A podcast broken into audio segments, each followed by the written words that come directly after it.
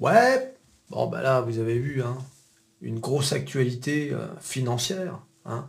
Le salaire de Kylian Mbappé, 630 millions d'euros bruts sur 3 ans. hein. Alors il faut qu'il aille au bout de ces 3 ans. Parce qu'en en fait, il y a une prime de signature de contrat, de renouvellement. 630 millions bruts. Donc là, sur Métamorphose 47, on ne peut que lui conseiller d'investir à la bourse. Quand tu gagnes 630 millions d'euros bruts, j'espère qu'il y a un petit quart qui va sur les marchés financiers. tu te rends compte Au moment où j'aurai fini cette vidéo, il aura gagné euh, peut-être 20 000 balles hein, ou 30 000.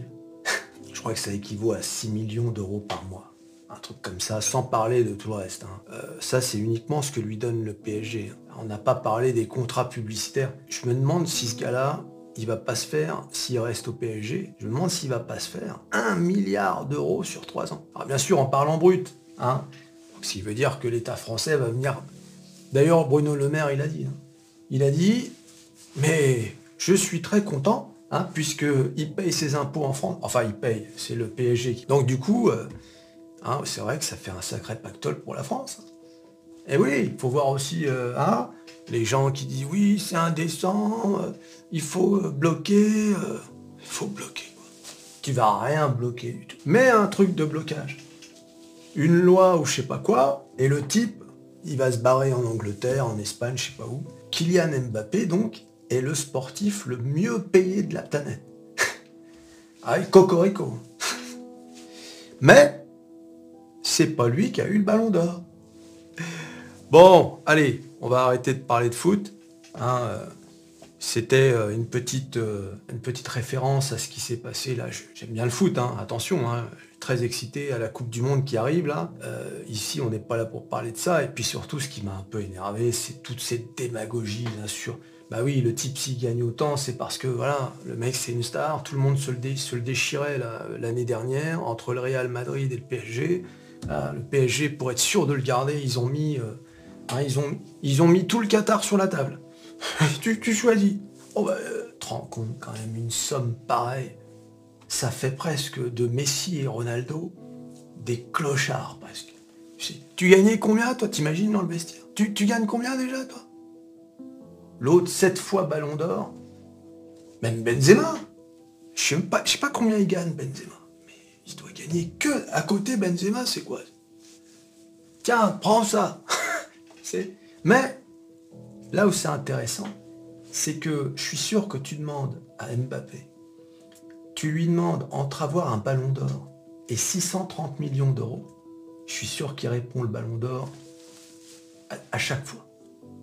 J'en suis sûr et certain. Ce gars-là, ça se voit, tu sais, t'as vu comment il parle.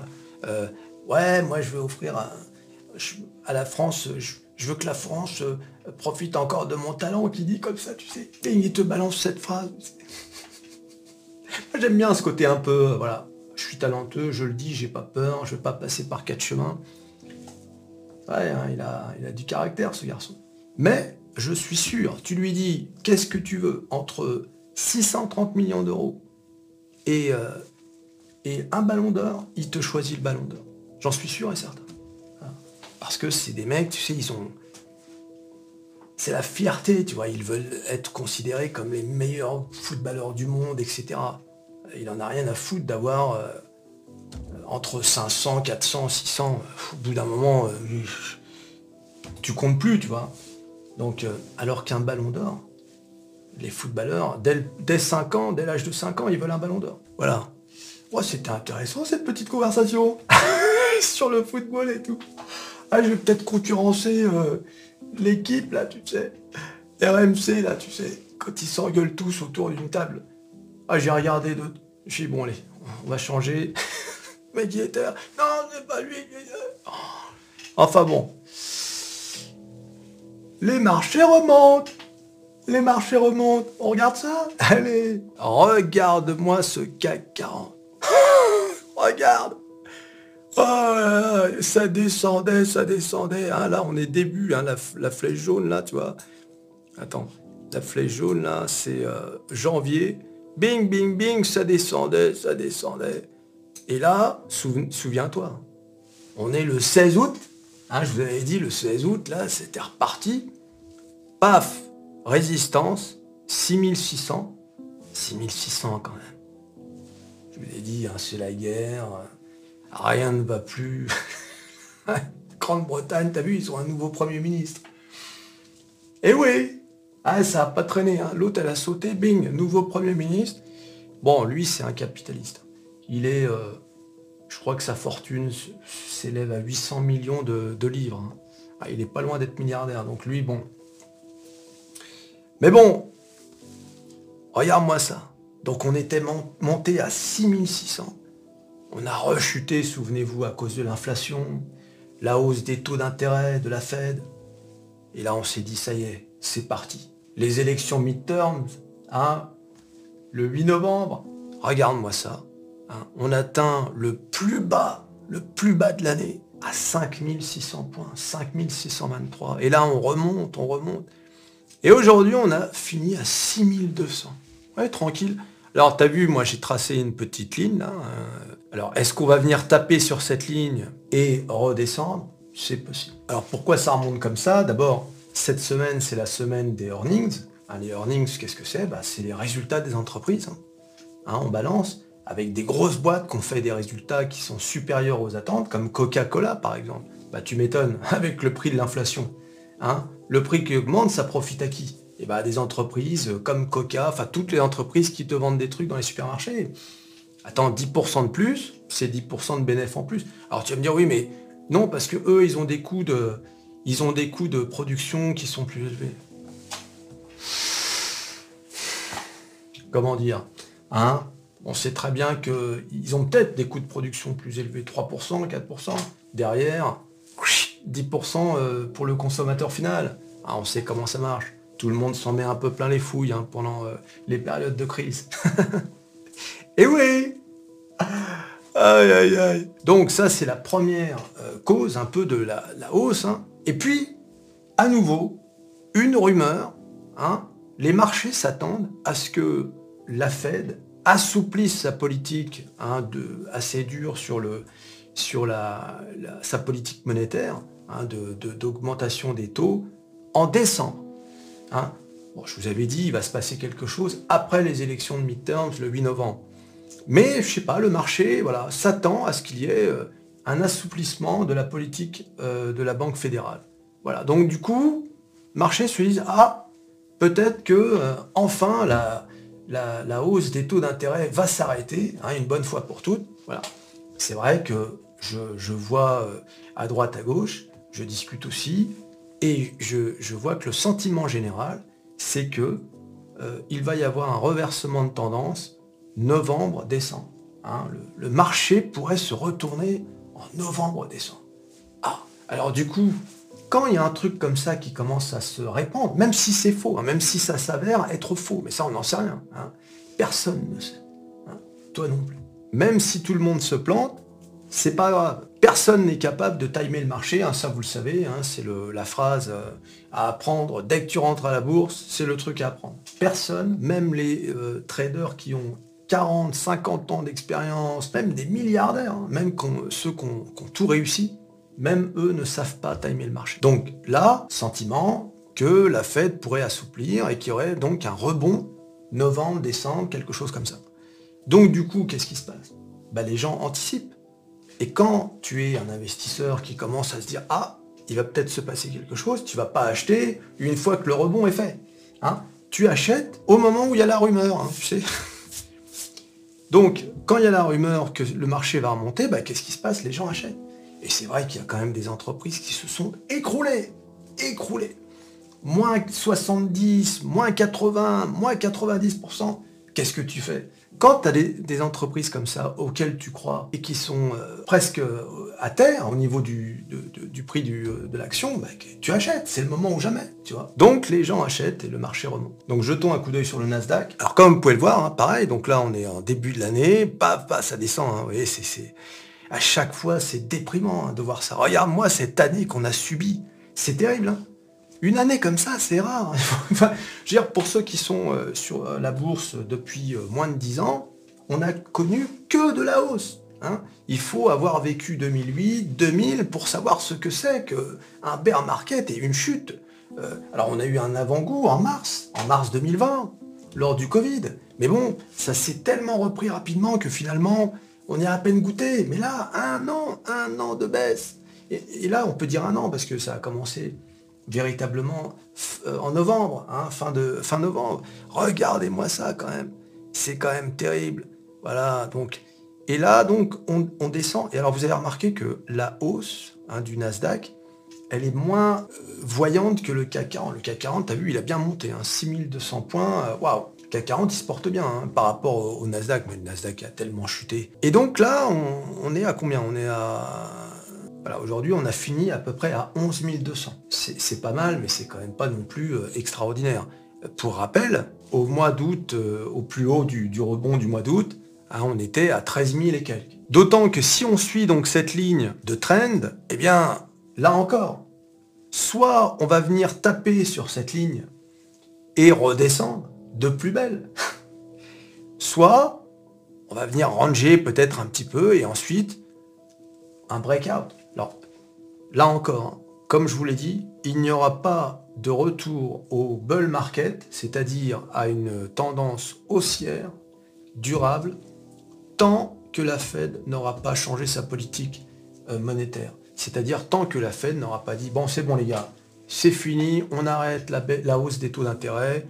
Non seulement on va l'arrêter, mais on envisage même de baisser les taux. Tant qu'il n'y aura pas cette phrase, il n'y aura pas une hausse euh, vraiment, parce qu'en en fait, qu'est-ce qui se passerait Enfin, qu'est-ce qu'il faudrait pour que ça monte? Il faudrait que les investisseurs aient à nouveau confiance, mais sur le long terme. Il faudrait que les investisseurs mettent leurs billes à nouveau sur les marchés financiers.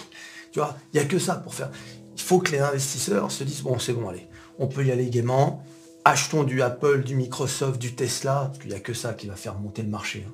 Ah, ce sont les grosses boîtes, tu vois. En faisant ça, là, ça va entraîner tout le reste. Tout le monde, même les petites boîtes à la con dont personne ne voulait, à qu'on chuté de 90%, tout à coup, elles-mêmes vont prendre des 10%, 15%. Et bon, à mon avis, euh, c'est pas demain la veille. Mais certainement en 2023. Sauf si là encore euh, des choses surviennent, comme par exemple la Grande-Bretagne qui ne se remet pas de sa crise financière, la Chine, hein, la Chine qui, euh, euh, subit quand même un problème boursier. On va, je vais faire une vidéo sur la Chine, parce que là, il y a tellement à dire. L'Union européenne, l'Union européenne qui se, qui se disloquerait avec l'Allemagne, l'Allemagne qui est en froid avec Paris, hein, le couple franco-allemand, hein, bah, le couple franco-allemand, il y a de l'eau dans le gaz. Je ne sais pas si vous avez vu, euh, mais euh, Macron et Scholz, euh, apparemment, ils s'entendent pas bien. Apparemment, ils se parlent pas. Ou en tout cas, ils n'ont pas la même vision. Hein. voilà. Donc là, c'est pareil, on ne sait pas trop quoi faire. Qu'est-ce qu'on fait avec les Allemands? C'est ça la question. Hein, parce qu'on a besoin d'eux, ils ont besoin de nous. On ne peut pas s'engueuler quand même. On a, besoin les uns des autres en réalité. Déjà, on est tous dans l'euro et euh, on ne peut pas jouer euh, à ce jeu de euh, on se fait la gueule, tu viens pas à mon meeting, hein, je te boycotte, etc. En fait, qu'est-ce que reproche la France à l'Allemagne? L'Allemagne a décidé de faire des dépenses militaires pour 100 milliards d'euros. Énorme. seulement voilà, l'Allemagne est atlantiste. Ça veut dire qu'elle place sa défense sur le seul, le seul dos des Américains. L'Europe de la défense, l'Allemagne, elle n'en a rien à foutre. Ce qu'elle veut, elle, c'est avoir l'assurance d'être défendue par le bouclier américain. Alors que les Français, ils ont plutôt tendance à pousser vers une Europe de la défense indépendante, qui à terme se séparerait des Américains. Les Allemands ne veulent pas en entendre parler, les pays de l'Est, la Pologne en tête, non plus. Personne ne veut entendre parler de cette idée. Ah, il n'y a que les Français qui, qui veulent ça. Hein bah, c'est notre côté un peu, un peu indépendant, tu vois. Nous, on n'a pas envie d'être euh, les vassaux des Américains. Bon, nous le sommes, hein, tu l'as compris. Mais on veut, on veut faire en sorte seulement, comme on n'a pas ce qu'il faut, on peut pas tout seul. La France toute seule, elle peut pas. Hein. Quand tu vois le bordel que c'est pour avoir deux nouveaux porte-avions, on sait qu'on ne peut pas les avoir tout seul. On est obligé de s'associer. Ou alors développer un nouveau euh, euh, jet fighter, enfin pas un, avion de chasse, un furtif. On s'est associé aux Allemands, les Allemands ont dit ouais bon, ouais oui on va le faire, mais au final ils achètent des F-35 aux Américains. Tu vois un peu le bordel? Voilà donc en fait une, grosse divergence en fait de point de vue. Mais c'est pas une petite divergence, tu vois. C'est vraiment euh, sur, sur le, les années à venir, en fait, on ne sait pas. Hein. On sait pas ce que veulent les uns les autres. Moi, je pense qu'il y a le choix entre deux choses. Soit la France sort de l'Europe, on se barre, soit on fait une Europe fédérale, hein, comme euh, les États-Unis euh, d'Europe, en quelque sorte. Mais le truc entre les deux, ce, que Jacques Chirac appelait l'Europe d'État-nation, un, machin, hein, comme disait De Gaulle, c'est un machin donc personne ne comprend. Qu'ils choisissent hein. France indépendante, complètement sortie de l'Europe, comme le Brexit. Bon, le Brexit, faut dire, ça leur réussit pas. Ou bien une Europe fédérale. Mais le truc entre les deux, ça, marche pas. Tu vois bien que les intérêts sont pas les mêmes. Chacun euh, protège ses intérêts, il n'y a qu'à voir le, bordel que c'est avec l'énergie, là t'as vu un peu, chacun est là, oui mais euh, on aurait dû garder le nucléaire, euh, hein, puis les Allemands qu'ils aillent se faire foutre quelque part.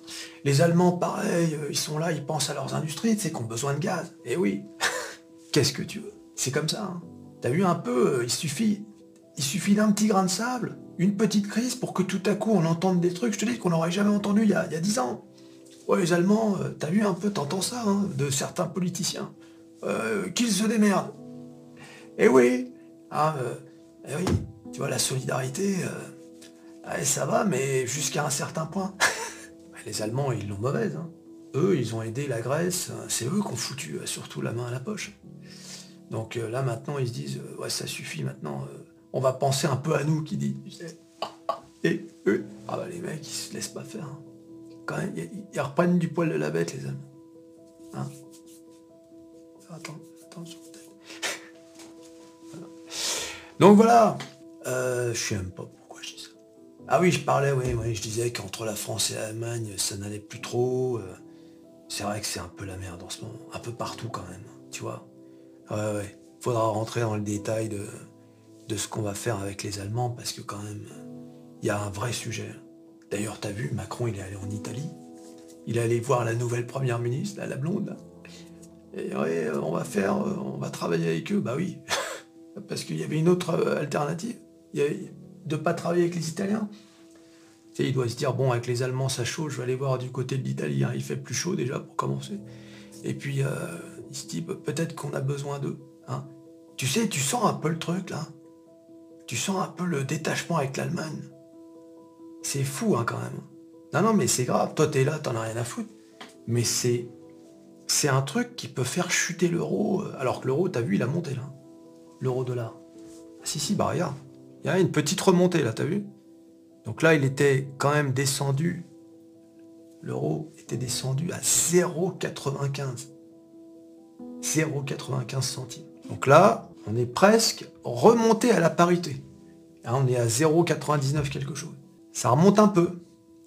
Hein. Mais une grande crise entre la France et l'Allemagne, ça pourrait avoir de très lourdes conséquences sur l'euro, sur l'économie, etc. Donc c'est pas le moment.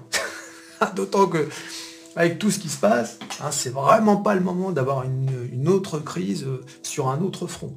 nous, ce qu'on veut, c'est que tout aille smoothly, de façon à ce que le CAC 40 remonte, le Wall Street, voilà, c'est ça qu'on veut, rien d'autre. Ah, parce que sinon nos finances vont pas se porter bien. Déjà qu'on a pris un sacré coup en 2022, si c'est pour que ça continue, c'est pas la peine.